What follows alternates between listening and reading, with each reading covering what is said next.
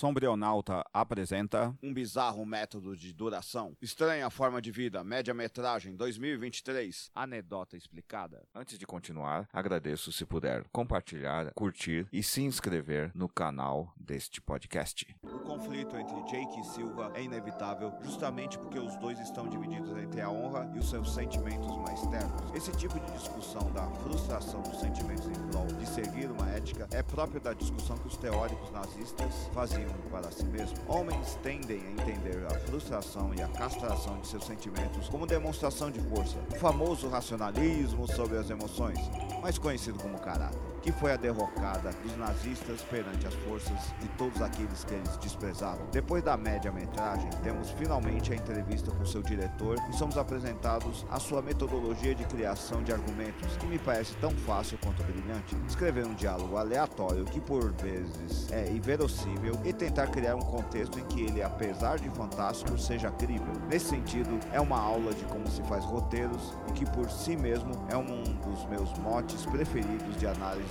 de produções pobres. O de entender como criar narrativas. Almodóvar então apresenta sua vasta experiência como espectador e estudioso autodidata da linguagem cinematográfica, de como, ao produzir um filme, tenta ver as produções que mais marcaram sua estética e sim, procura achar pontos onde a temática sentimental, representada na sexualidade aflorada, tem seu potencial inexplorado ou ignorado. Também ele nos apresenta que escreve literalmente como media res, onde se propõe a escrever uma história literalmente pelo meio, ou seja, do diálogo, e pensa em como os personagens chegaram até aquele momento e mais, o que fariam logo a seguir. Esse tipo de investigação é próprio da metodologia teatral, da qual o diretor é grande tributário e que, graças à minha participação atual em uma companhia de teatro experimental, o TPOC, Teatro Experimental Poder Popular em Cena 2021, pude entender melhor. Logo, parte dessa ideologia de mapear o cotidiano, o comum, como local do imprevisível, do fantástico, do artesanal, em contraponto ao industrial. Sim, o cinema desse diretor espanhol tem muito de autoral que é quase um convite artesanal, coisa que seu outro colega espanhol, Guilherme Del Toro, 1964, trabalha em larga escala.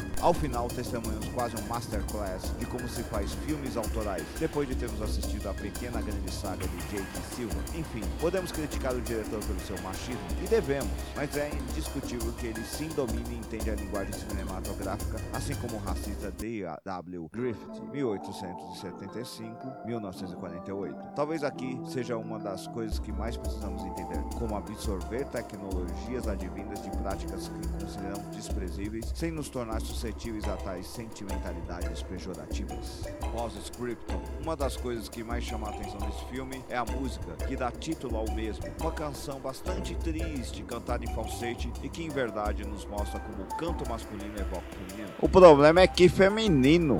Desconfio de que muito do que nós homens entendemos disso é uma releitura de muitos dos preconceitos que temos contra as mulheres transformados em estética ficcional. Tenho certa apreensão em como isso se expressa a longo prazo e se transforma de ficção em realidade concreta graças ao potente discurso cinematográfico que faz os jovens imitarem tais fantasias ao ponto de as tornarem fato. E por fim, cultura. Tomemos cuidado com o que assistimos para não nos tornarmos seus anexos. Se você apreciou, compartilhe nas suas redes sociais. Dê um curtir se você estiver no Facebook. Dê 50 palminhas se você estiver no Medium. E dê finalmente um curtir e um compartilhar se estiver no Facebook. Ou, se estiver no WhatsApp, envie para seus amigos. Se estiver no TikTok, compartilhe também e divulgue. Se estiver no YouTube, se inscreva em nosso canal. Até mais. Até a próxima. Obrigado.